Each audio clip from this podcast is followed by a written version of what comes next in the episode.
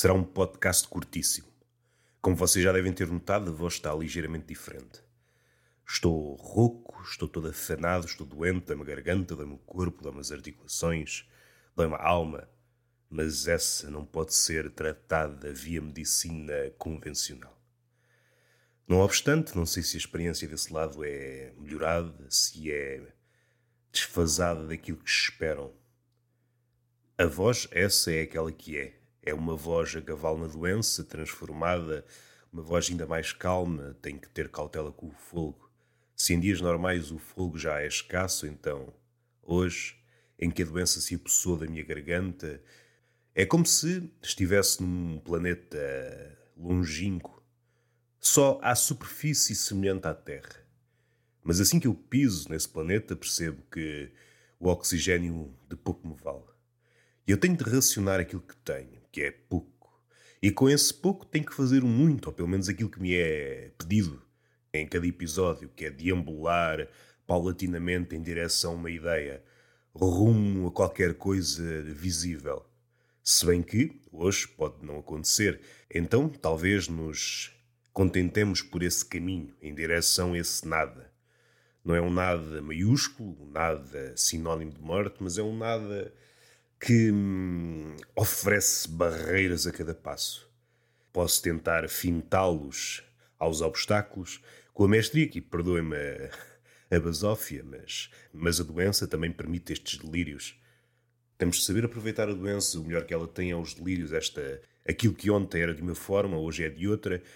E nós, que pensávamos que éramos uma figura constante, já aliada do poder da metamorfose, Apenas uma pequena alteração faz com que pensemos o mundo de forma diferente. Se eu não tenho fogo para enfrentar o mundo, mesmo num dia dito saudável, já me questiono se tenho realmente arsenal que faça frente ao mundo, mas num dia em que estou no sopé das minhas forças, e como alguém escreveu, já não lembro quem, os cumes não foram feitos para nós. E nestes dias de doença, em que nos encontramos débeis, isso fica bastante claro. As caminhadas, as escaladas, os cumes, esses pontos quase inatingíveis, quase idílicos, parecem-nos espantosamente longínquos, quase dignos de uma fábula. Somos transfigurados.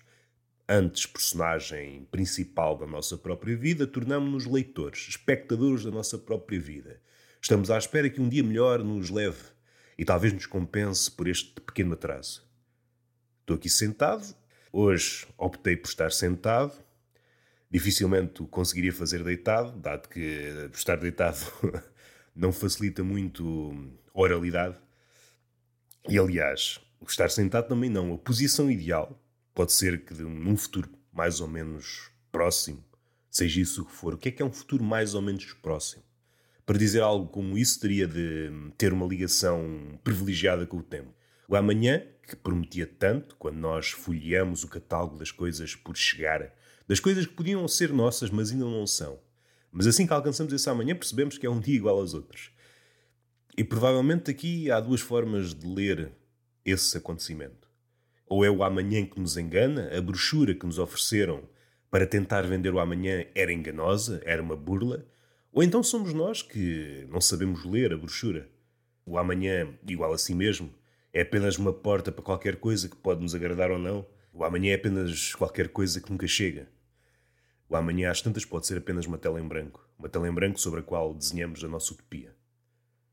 E enquanto ele não chega, continuamos nesse caminho incessante, na busca da sua concretização.